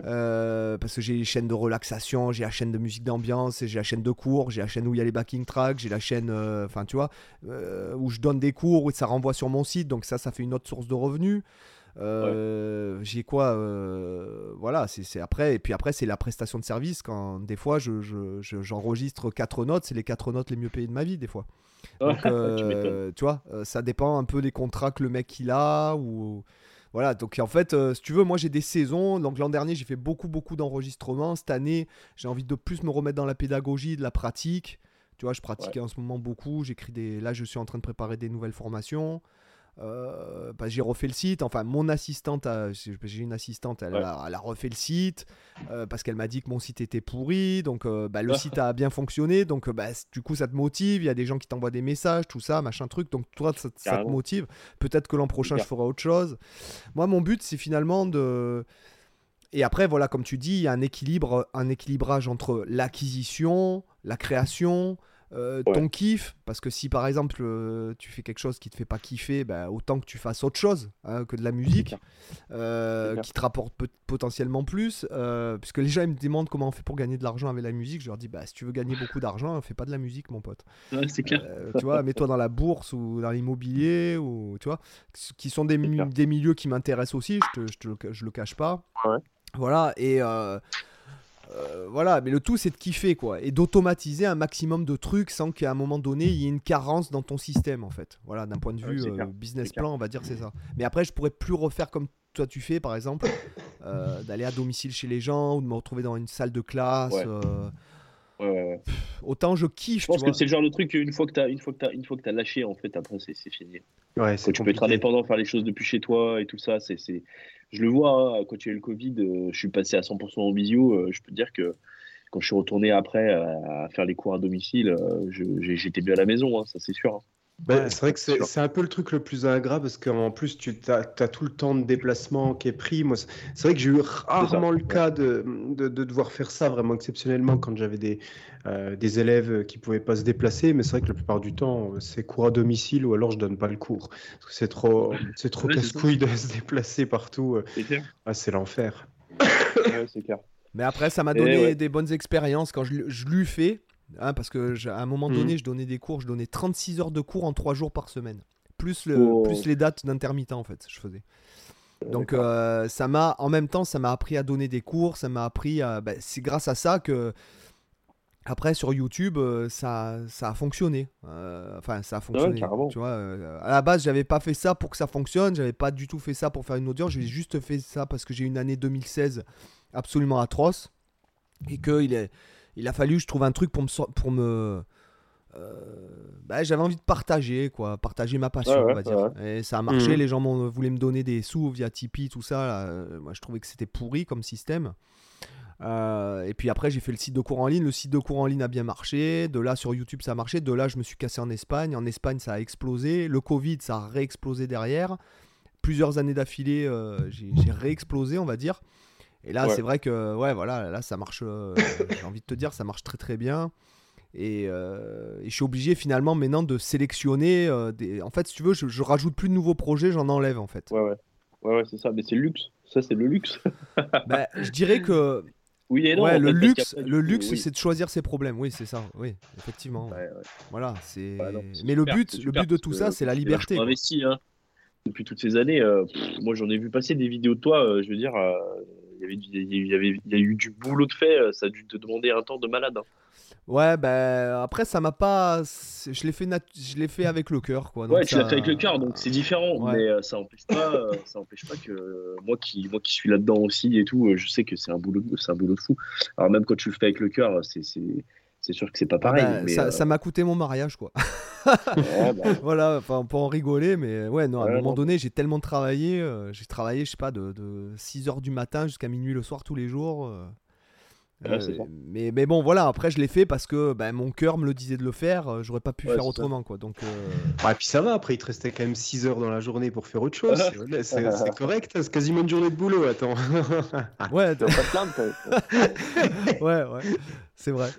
Mais ouais, donc, ouais, non, non, après c'est un plaisir de faire ça. Et puis c'est c'est pas ça. Et en fait, tout connement, parce que je lis, d'ailleurs, je vous le recommande, je, je, suis un peu en avance sur la section lifestyle. J'ai lu un livre qui s'appelle euh, Commencer par pourquoi de Simon Sinek euh, le week-end dernier. Euh, donc trouver son pourquoi, pourquoi on fait les choses? C'est d'ailleurs le, le, credo des grandes entreprises comme Apple, euh, euh, tu vois, tout ça qui, qui, en fait, qui, tu vois que les grandes entreprises qui marchent le mieux, en fait, c'est les gens n'achètent pas leurs produits parce que c'est c'est bien, mais pourquoi ils le font en fait? Et tu vois, et à un moment donné, tu te demandes, mais c'est quoi mon pourquoi? Pourquoi je fais ça, etc. Mais en fait, je le fais parce que simplement parce que j'ai l'amour de ça. Et que euh, quand je fais une vidéo YouTube, tu vois, et je pense que c'est un peu la clé du truc, ou quand je fais une formation, etc., avant tout, je la fais pour moi, en fait. C'est-à-dire que tel truc, euh, j'ai envie de travailler tel truc, je vais le faire, ou la formation, je l'écris pour moi. C'est d'ailleurs mon process mmh. quand je, je, fais une formation. La formation, je la fais pas pour les gens, mais je la fais pour moi. C'est-à-dire, euh, même, même un truc travailler des noirs à 60, moi j'y trouve un intérêt. On peut travailler, hein, tu étais bien placé pour le savoir, on peut travailler des choses très simples pour les transcender, en fait, si tu veux. c'est clair. Donc, euh, voilà, c'est euh, voilà, c'est que sans ça, je peux pas vivre. Et même, par exemple, j'étais en vacances, enfin en vacances entre guillemets, je suis parti en Roumanie, après je suis parti en Italie. Putain, j'avais qu'une envie, c'était de rentrer et puis de faire de la gratte. tu, vois, tu, vois, et si je me retrouvais deux semaines aux Maldives, putain, je me dis, mais comment je vais faire sans gratte, quoi? Et, si tu veux, voilà, c'est à un moment donné, c'est l'amour du truc qui, qui, me motive. Mais j'ai envie de vite fait, avant qu'on passe à la section lifestyle, parce que je sais que tu es pressé, euh, j'aimerais, euh, on, va inoculer des nouvelles choses cette année dans le podcast et je vais te poser une question. Euh, quel est le pire conseil qu'on t'ait jamais donné à la guitare? Oh putain ah, tu t'y attendais pas celle-là. Attends, j'en ai d'autres. Hein. J'ai fait une liste de questions, euh, de questions, euh, de questions incongrues. Euh, alors, c'est pas, alors, est-ce que ça peut marcher dans ce sens-là, dans le sens, c'est pas le, en fait, si tu veux, en gros, quand je, quand je faisais de la gratte électrique, je me rappelle de ma tenue de médiator au début, si tu veux, qui était désastreuse, et on et mon prof de l'époque m'avait jamais rien dit, tu vois. Et du mm. coup, un beau jour, euh, ça faisait déjà 3-4 ans que je joue la guitare. Donc en 3-4 ans, tu as le temps de prendre des super habitudes de merde. Tu m'étonnes. Et, du coup, euh, un beau jour, bah, mon pote Sébastien Biola, dont je te parlais tout à l'heure, on a fait nos études de musique ensemble. Et lui, euh, donc je le croise dans l'école où j'étais avec lui et, euh, et euh, il me dit direct, il me dit mais euh, ton médiator si tu veux jouer, genre moi j'aimais j'aimais ce qui allait vite etc. Déjà il me dit mais en fait ton médiator mais tiens-le pas comme ça, tiens-le comme ça tu vois. Et en fait je m'en souviens de ce jour où j'ai changé d'angle de médiator et que j'ai eu l'impression de, de, recommencer la guitare de zéro tu vois. Donc en fait on va pas dire que c'est un mauvais conseil qu'on m'a donné mais c'est plutôt on aurait dû me donner un bon conseil. Ouais c'est ça. Après, on est d'accord que, alors, effectivement, j'entends, etc. Après, selon la morphologie des gens, selon le style, selon la taille du médiator, selon euh, la taille des cordes vis-à-vis de la taille du médiator que tu utilises, les angles peuvent être différents. Tu, on prend, hein, je, dis ça pour l'audience, euh, je dis ça pour l'audience qui vont peut-être se poser des questions. Euh, J'ai mon angle de médiator qui est pas forcément le même selon, que, selon ce que je vais jouer, mais en tout cas, à l'époque, moi qui voulais jouer des trucs de shred et de machin, il valait mieux que mon angle de médiator, tu vois, il soit adapté à ça, quoi. C'est-à-dire qu'il était trop perpendiculaire. Non, en fait, justement, c'était l'inverse. Imagine, tu prends ton médiator entre, au lieu, déjà, au lieu de le prendre comme je le fais maintenant entre index et pouce, je le prenais mhm. entre majeur, index et pouce, tu vois. Et en fait, l'angle, au lieu d'être soit penché vers l'avant, soit à plat, il était penché vers l'arrière. D'accord. Ah. C'est-à-dire, oui, je vois. Ouais, ouais. Voilà. Et donc, du coup, bah, si tu veux, dès que j'avais un débit ou un truc euh, un peu rapide sur une corde ou quoi, euh, en fait, c'était la bouillie parce que, parce que bah, ça marchait pas, tu vois. Hmm. Donc, en fait, euh, il m'a dit, mais non, mais en fait, tiens-le déjà entre l'index et le pouce et donne de l'angle légèrement vers l'avant pour réduire, tu vois, la zone de frottement contre la corde. Et j'ai eu, je me suis dit, mais c'est quoi ça? Et au début, euh, j'arrivais pas à jouer, si tu veux, parce que moi, j'avais toujours. forcément. Et voilà, ça m'a vraiment fait changer mon jeu. Euh, tu, euh, oui, parce que oui, après, ça peut Par exemple, euh, prenons Adam Rogers, je sais pas si tu connais ce mec, j'ai fait un masterclass avec lui à Paris, à New York. Et en fait, le mec, si tu veux, c'est un mec qui va jouer très très vite. Il joue avec des, il a un son très froid, etc. Mais c'est recherché. Et pareil, il va, il va tenir le médiator entre le pouce, le majeur et l'index. Et t'as Sylvain Luc qui faisait ça à une époque. T'as Pat Metheny qui utilise comme ça, avec non pas la pointe, mais l'autre côté du médiator. Mm. Tu peux. Mais Ouais, après, après, si tu veux, il n'y a pas de. Comme je dis toujours à mes élèves, si tu veux, il n'y a pas d'obligation. Parce qu'en fait, tu peux toujours trouver. Si tu prends Marty Friedman, regarde comment Marty Friedman il joue avec sa main droite. Tu, mais putain, mais comment c'est possible, tu vois Mais y a, tu te trouves toujours. En plus, maintenant, à l'ère de YouTube, Tu prends Mm. n'importe quel élève qui est débutant et qui a regardé des vidéos YouTube, il va te dire Ah, mais moi j'ai vu un tel jouer à 3 buts Ouais, à l'heure. il y a toujours des exceptions. Comme ci, comme ça, tu vois. Après, ce qu'il faut après, se dire, euh, c'est qu'il y, a une- il y a une généralité qui fonctionne pour la grande majorité des gens, et après, tu as toujours des cas particuliers. Et il faut pas Ouais, forcément se fier aux cas particuliers. Euh, généralement, il faut plutôt déjà essayer le truc qui fonctionne pour la majorité des gens, et si Et vraiment tu vois que ça marche pas pour ouais. toi, c'est soit bah, que tu fais mal le geste, soit que vraiment c'est pas adapté pour toi et qu'il faut euh, ajuster, mais généralement, tu vas être dans des cas marginaux. Donc c'est vrai qu'il y a, il y a- je suis d'accord avec ce que tu dis, Seb. C'est vrai qu'il y a toujours quand même des, des, des particularités, mais c'est vrai que de manière générale, il y a quand même, il y a quand même une posi- des positions qui marchent objectivement mieux que d'autres, tu vois. Puis après, c'est, c'est euh, à soi de, de, de voir Bien si sûr. vraiment ça nous convient ou pas, quoi. Mais c'est vrai que quand tu regardes, t'imagines le nombre de données différentes que Ah oui. tu peux avoir entre tous les, tous les toutes les morphos différentes, tous les médiateurs différents, toutes les grades différentes, toutes les Ouais. tailles de cordes différentes. Mais laisse tomber, c'est c'est infini presque. clair. Et, euh, euh, ouais. j'ai envie de te dire qu'on en revient à peut-être la citation qu'on devrait mettre euh, dans une capsule euh, pour, euh, dans l'humanité en fait. C'est Ouais. la, citation de Marc Aurel, cognez-toi toi-même en fait. Hum, Ah, bah, c'est. Voilà. C'est ça. Et alors, Non, passons, je veux pas te, je veux pas trop tarder si après tu dois partir. Je, Vas-y, vas-y, vas j'ai encore 5 minutes là. Euh, minutes, alors, passons à la section lifestyle. Donc, la section lifestyle, en fait, c'est totalement libre. Tu peux nous parler d'un film, un programme nutrition, euh, un exercice de muscu, euh, ton- ta routine, je sais pas moi, ta routine matinale. Est-ce que tu fais de la méditation Est-ce que tu as un truc à recommander à l'audience, même un livre, un album ou hormis ton album, bien sûr. Oh, c'est assez. Oui, mon album, évidemment. Euh, non, après, c'est très vaste. Euh, pff, écoute, euh, tu sais, j'ai depuis quelques années, ma vie, elle tournait autour de musique et, et sport. Donc, j'ai fait pas mal de MMA et de sport de combat en général Yes. il, y a, il y a quelques années. Ouais, et donc j'étais à fond là-dedans. Bon, je, je suis toujours beaucoup le MMA, mais je- j'en pratique plus parce que bah, par rapport aux horaires des clubs, etc., et, et- et, ce que je fais, mon activité, c'est pas très compatible. Euh, mais du coup, euh, bah, maintenant, je fais, euh, je fais ouais, la muscu en salle depuis quelques années. Donc, en fait, tu vois, c'est en gros le matin, je me lève. En général, je vais me faire une séance de 45 minutes, une heure. Et puis après, la journée, elle commence. J'essaie, j'essaie de faire ça. Alors, j'ai eu un, j'ai eu un enfant il y a, il y a trois ans. Donc, ça a un petit peu chamboulé. un peu chamboulé, on va dire, ma routine que je pouvais avoir avant et, et la nutrition et le sport, etc. en général. Mais j'essaie de, de, de, de m'y tenir, histoire de garder la forme. Et puis, euh, Tu fais ça en salle, en fait, c'est pas à la maison. Ouais, je fais ça en salle. Non, non, je fais ça. Non, en fait, alors à la maison, je te dis tout de suite, euh, j'ai pendant le Covid, il n'y avait pas le choix, donc euh, j'ai voulu, j'ai voulu me commander des haltères, des machins. Honnêtement, euh, ça m'a saoulé au bout de deux jours. C'est, ça m'a saoulé. Tu sais, quand je suis à la maison, j'ai envie de jouer de la gratte. J'ai pas envie. Mm. de- Quand je suis à la salle, je mets mes écouteurs, je suis dans mon truc. Je, je, je fais ce que j'ai à faire, j'y prends du plaisir. Mais quand je suis à la maison, je suis à la maison, tu vois. Donc, euh, quand je suis à la maison, j'ai pas envie de ça. Ouais, t'arrives Euh, à donc scinder là, ta vie. euh, ouais, t'arrives à scinder Ouais, ta exactement. vie, Mais ouais. tu vois, là, par exemple, on a, on a emménagé dans une maison. euh, et quand on, quand on s'est dit qu'on allait emménager dans une maison, je me suis dit, bah, c'est bien, je vais me faire un petit coin muscu. tu vois. Mm. Et en fait, euh, plus, plus, euh, euh, plus en fait, euh, le temps avait passé, et plus je me suis dit, non, mais en fait, euh, si tu as un coin muscu, ça va faire la même chose. Tu tu iras jamais, me- en fait, tu vois. T'as meilleur temps de faire un coin musique.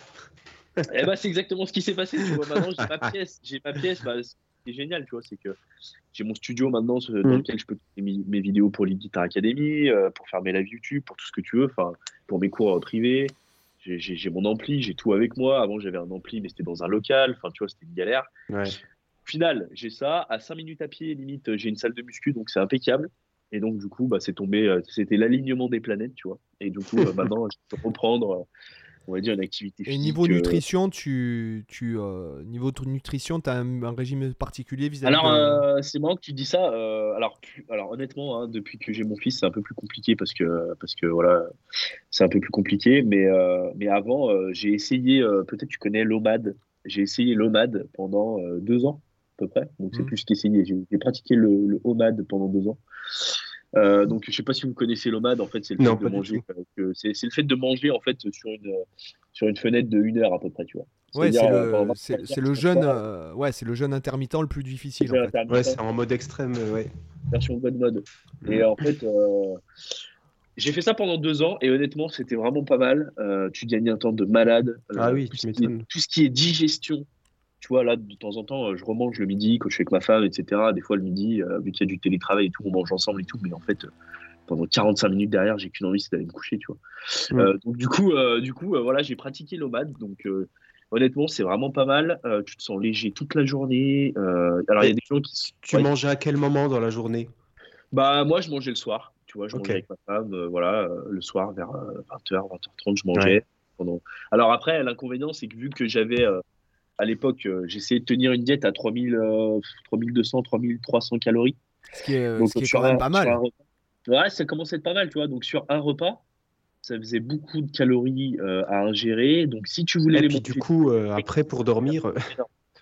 bah ouais, alors du coup, mais tu sais, moi j'ai toujours, j'ai toujours digéré assez, enfin, j'ai toujours digéré assez facilement, tu vois. J'ai ah une famille d'origine, j'ai une famille qui est une partie de ma famille qui est d'origine italienne. Et depuis que je suis gamin, euh, quand j'allais chez ma grand-mère, je mangeais, tu vois, les polpettes et tout, des trucs, des trucs assez gras, tu vois, des lasagnes, mm. des machins, des pizzas et tout, la charcuterie. Donc, euh, j'ai toujours été habitué à digérer assez facilement, on va dire. Donc c'est bien, bah, bien, huilé à l'intérieur. bien huilé à l'intérieur, ouais. Bah, du coup, au final, tu vois, euh, l'OMAD, il m'a pas posé problème. Donc, le soir, je me faisais mes 3200 calories. je me faisais plaisir parce que, bon, pour faire 3200 calories, tu tu manges pas que des trucs clean. Parce que sinon, je, te, dis pas les volumes que tu as. Si tu manges tout en patates. En légumes. Euh, et oui, pour pas perdre, tu voulais dire, en fait, euh, pour les auditeurs, donc ils mangeaient 3, plus de 3000 calories parce que vis-à-vis, tu mesures combien? 1m73. Euh, 1m73, ouais. Donc en fait, vis-à-vis, c'est pour pas perdre de masse musculaire en faisant le. Ouais, j'étais environ à, grosso modo, à 85-86 kilos, tu vois, un truc comme ça. Ouais. Et, et, le but, c'était de, le but, c'était justement de pouvoir manger des trucs qui me faisaient aussi plaisir tout en mm. ayant euh, un poids euh, qui, stagne.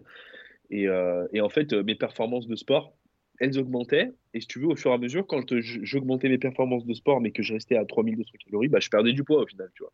Donc au final, le jeu, c'est après, c'est bah, est-ce que je mets plus de calories ou est-ce que je veux sécher ou enfin, tu vois. Et le problème, c'est que bon, moi, je fais bon pareil que toi, le jeûne intermittent. bon, moi, je cours 10 km par jour, donc ce qui est problématique quand tu veux prendre de la masse musculaire. Ouais, c'est pas évident. Euh, voilà, euh, parce qu'en fait, la, course à pied, c'est un peu ma drogue, si tu veux. C'est un peu ma cigarette à moi, tu vois. Euh, si j'ai pas couru une journée, ça me casse les couilles, tu vois. Enfin, parlons, excuse-moi de. je, suis pas bien. C'est pas que pour mon corps, mais c'est aussi pour mon cerveau. Et, et le problème, c'est que, en fait, tu, quand, tu, quand tu jeûnes, automatiquement, tu, tu fonds. Donc, en fait, là, ce qui fait que je, je suis hyper sec mais que j'ai du mal à prendre de la masse musculaire. Bah, en plus, déjà, j'ai plus de 40 ans, donc forcément, euh, c'est plus difficile. Mais si tu veux, ce qui est, alors pour les auditeurs, ce qui est intéressant, c'est qu'ils mangent une grosse partie de calories, donc plus de 3000 calories, ce qui est normalement pratiquement le double de ce qu'un homme doit manger à, nos âges, à peu près, entre 30 et 40 balais. Puisqu'en vérité, euh, c'est 1600 calories, mais en même temps, tu te faisais plaisir, et puis en même temps, tu voulais pas perdre en muscu et, euh, alimenter les muscles. Et en même temps, les, performances à la muscu, elles, augmentaient aussi, tu vois. Donc au final, euh, c'était le bon, c'était le bon compromis. Et je gagnais, et en plus, je gagnais énormément de temps de productivité dans ma journée. Parce ah, que si tu retires, si tu retires le petit déjeuner, si tu, si tu retires le fait de préparer ton repas du midi, le manger, le, ouais, tu, gagnes au moins deux heures par jour. Les courses. Ça, ça c'était top. Ouais, c'est ça carrément. Après, tu peux essayer. Tu plus le besoin hein, après de manger un midi. Hein. Tu peux essayer. As même le euh, fait de préparer tout à l'avance. Moi, j'ai fait ça pendant une période parce que moi, je, je, fais le jeûne aussi, mais je mange pas le matin. Et en, fait, euh, j'achetais, euh, j'achetais donc je faisais mes courses et en fait, le, dimanche, je découpais tous mes légumes, mes poivrons, mes champignons, tout ça, un peu en mode comme font les pizzerias. Je mettais tout dans des ah bocaux et en fait, à tous les repas, je mange la même chose. Et du coup, je sortais mes trucs prédécoupés, je mettais tout, je gagnais un temps fou. Ah bah c'est clair. ça c'est sûr. Après, c'est pas tout le monde qui peut faire ce genre de, de, lifestyle, hein, ça c'est sûr. Bah, ça dépend, parce qu'en fait, les gens, j'imagine qu'il y a plein de gens qui se posent la question, c'est parce qu'en fait, quand tu travailles chez toi, euh, tu as tendance après à devoir te discipliner sur pas mal de choses. Et enfin, quand on est indépendant, surtout. Quand on n'est pas dans. Par exemple, je te mm. donne l'exemple, si tu as une pause déjeuner, tu travailles dans une entreprise, tu peux pas dire à tes collègues de boulot parce que ça fait partie du job, la, la sociabilité, je dirais entre guillemets mais euh, et puis notamment euh, quand tu quand es en couple etc c'est compliqué mais après quand tu euh, quand tu es comme enfin comme en tout cas je parle pour moi quand je travaille seul à la maison etc moi effectivement je préfère pas perdre de temps à manger à faire 50 fois les courses. Par exemple moi je fais une fois les courses tous les trois jours je, je me charge pas mon panier. Et pareil en ce moment je mange dans une fenêtre de une heure aussi. Voilà ah ouais, ça. Euh, voilà, donc en fait, tu gagnes du temps, tu t'es, léger toute la journée, euh, t'as jamais coup barre, tu dors mieux, hein, parce que le jeûne, ça fait aussi mieux dormir. Enfin, moi, Ouais, je, j'ai plus de tendance à manger le midi. Bah, après, il après, il y a pas mal d'études, soi-disant, qui disent que ça, ça, ça t'aide aussi à avoir un petit peu plus d'hormones de croissance. Enfin, tu vois, il y a- il y, a pas mal de Mm. trucs euh, aussi par rapport, justement. euh, Ouais, ouais, ils te que, disent en euh, fait que c'est après l'auto après l'autophagie en fait. Euh, l'autophagie ça commence à partir de 8 heures de jeûne et quand tu Ouais. passes 16 heures de jeûne en fait, ils parlent ils parlent que en fait euh, tu ton corps fabrique de l'hormone de croissance. de Ouais, croissance. voilà. ouais. Donc euh, c'est intéressant, euh, T'évites de faire 150 pics d'insuline par jour. C'est ça, ouais. et puis voilà. Quoi. Ah, puis en, en plus, c'est vrai qu'on a tous des besoins différents. Puis tu vois que, en fait, pour la plupart des gens, c'est c'est genre normal, c'est de faire les repas en commun, les trucs comme ça. Moi, je vois par exemple à la maison, euh, euh, ma copine et moi, on mange pas du tout la même chose, on mange même pas forcément ensemble parce que, euh, genre, si moi je mangeais comme elle, je ferais 300 kilos, puis si elle, elle mangeait comme moi, elle, elle meurt. Donc, donc, donc, en fait, il y a des fois, il y a des incompatibilités même de, de repas en fait. Donc moi, je fais toujours mes repas à part, elle aussi. euh, à un attention moment donné, c'est vrai qu'il faut se mentionner que à aucun cas on donne euh, des conseils de nutrition en fait, on parle de nos Ouais, expériences. on parle de nos euh, expériences, voilà, oui, mais- c'est mais- sûr. si jamais vous voulez vous mettre à jeûner, je vous conseille de, consulter un ouais. spécialiste avant, hein, bien sûr. hein. Bah, attends, bientôt on va devoir dire euh, Eh, manger sucré et machin et c'est pas bon et l'alcool avec modération. Alors moi j'ai Ça va, les testé, gens je vous le dis, j'ai testé plus, le hein. low carb, donc le low carb, euh, bien efficace aussi. C'est-à-dire le fait Ouais. de, de consommer très peu de euh, glucides en fait. Ouais. Voilà. Ouais, Ouais, je l'a- je l'avais fait effectivement quand je fais. Là, j'en remange un petit peu maintenant, notamment du pain parce que j'adore ça. Mais, mais avant, euh, je suis resté pendant plusieurs mois sans manger une seule céréale, euh, aucun glucide, rien. Et c'est vrai que ça m'a pas du tout manqué en fait, au final. Puis j'ai pas ressenti de difficulté, de, de manque, de- d'énergie ou quoi que ce soit. Je bouffais énormément Ouais, de fruits, ouais. légumes et compagnie, puis de la viande, protéines et tout ça. Mais c'était nickel quoi. Ouais, moi, je, à l'époque où je faisais du MMA, euh, à un moment donné, j'avais testé le son, le son glucide euh, Ouais. pendant, euh, pendant 2-3 mois. et, euh, C'est le kétogène. euh, Ouais, exactement. Et euh, une, euh, avec une, ça, si tu couples ça à une activité physique régulière, parce que je m'entraînais 4 fois, 4-5 fois par semaine en MMA, Ah ouais, ouais. j'avais, j'ai perdu quasi 20 kilos en 2 ou 3 mois, quoi. Ouais, tu C'était m'étonnes. hein. incroyable. C'était Ouais, mais incroyable. tu, ouais, mais tu pues l'acétone, c'est c'est insupportable. Ouais, c'est clair. C'est clair. Non, non, après, c'était une expérience, tu vois. Bon, euh, maintenant, quand je regarde les photos de l'époque où, euh, où j'étais, parce que tu imagines, maintenant, je suis à 88 kilos. À l'époque, j'en étais, j'étais à, j'étais à 60, tu vois. Je me rappelle, j'avais fait des, des compètes de JJB euh, à 60 kilos, tu vois. Et euh, maintenant, je suis à 88, tu vois. Donc, euh, quand je vois les photos de l'époque, je me dis, waouh, quand j'ai fait. J'ai- J'avais l'impression d'être, euh, d'être, euh, d'aller. J'ai l'impression sur les photos que je vais crever, tu vois. C'était beaucoup trop, mais bon, au moins, je suis allé au bout du truc, quoi. J'ai testé, quoi. Oui, c'est une expérience. Ouais, c'est ça, c'est ça, exactement.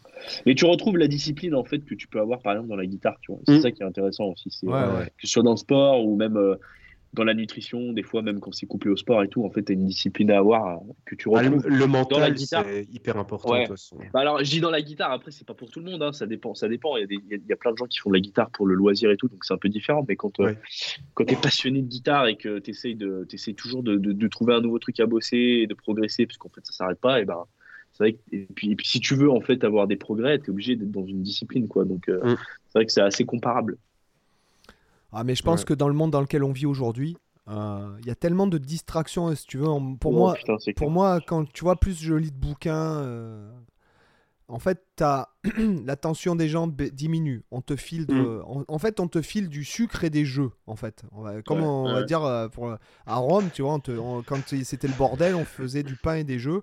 Et maintenant, on Ouais, te ouais. file du sucre, c'est-à-dire, euh, regarde, t'as qu'à voir, dans, tu rentres dans n'importe quel magasin, t'as toutes les sucreries, tout ça, tu te dis, Ah bah, mais c'est putain, c'est de la Ah, puis merde. même, tu, tu regardes même dans les entreprises, genre Google et compagnie, ils te, ils te mettent à disposition euh, pour les employés plein de distributeurs où ils peuvent prendre des boissons sucrées, ils peuvent prendre des trucs comme ça, ils leur mettent des jeux, ils leur mettent des trucs. Et tu as des entreprises où les, jeux- les, les gens, finalement, ils, ils pensent même pas à rentrer chez eux, ils restent au boulot parce que, euh, parce que bah, ils peuvent bouffer des, des, des trucs à volonté, ils peuvent jouer, machin. Puis en fait, ils, ils passent plus de temps à leur taf et en plus, de, ils bouffent de la merde.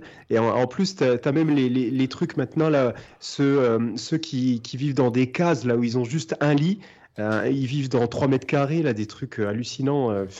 Enfin, Ouais, mais ouais, après, bosser pour Google, je pense que déjà, c'est beaucoup de. Les gens qui bossent pour Google, ils sont contents de bosser pour Google. C'est comme Ah, les- je- c'est pas que Google, tu as la même chose pour TikTok, pour, par pour exemple. Apple j'avais- et tout ça. t'as Bon, la même chose c'est chinois. toutes les grosses entreprises. hein. Ouais, mais après, les, les Ouais. mecs, c'est une vocation. Je pense que c'est une vocation. Et puis, je pense que Euh, Ouais, mais c'est pour le principe de fonctionnement, je parle, tu vois. Oui, oui, oui. Ouais, c'est sûr. Enfin bon, euh, les gars, oh, je veux pas, c'est pas ça, c'est pour l'heure, moi. Euh, si Ouais, tu ouais. partir, euh, On est en train de te tenir la jambe là, Ouais, tu vois. ouais, pas de problème, Bon, bah- problème. En tout cas, c'était un plaisir, les gars. euh, Bah- c'est vraiment quand vous voulez, on remet ça. Ah bah volontiers, oui. Carrément. Eh, carrément, carrément. Donc dans pour les pour l'audience, en fait, dans la description, vous avez euh, donc le lien vers Eidolon, donc le épée de Raphaël. Euh, euh, sur, euh, je vous le mettrai sur YouTube, peut-être peut-être sur Spotify euh, ou Apple, vous pouvez le trouver. Enfin moi j'y Ouais. vais sur Apple Ouais, il par est exemple. dispo partout, ouais. ouais. Voilà. Euh, et le site, donc Lead Guitar Academy, tout en, en français.fr. Et puis euh, sinon, on peut te retrouver sur, si jamais les gens veulent te contacter, euh, ils peuvent te retrouver facilement sur les Oh, réseaux. Instagram, euh, ouais, ouais, exactement. exactement. Si tu veux, je te filerai les liens, il n'y a pas de souci. Super. Bon, Ah, bah les tu gars. pas de mettre 5 étoiles au podcast.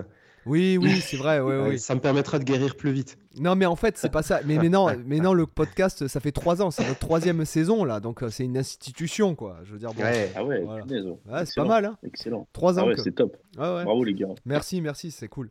Allez, les gars, je vous dis à plus. La À bise. plus. Ciao. Ça ciao. Merci beaucoup. Ciao, ciao, les gars. Ciao.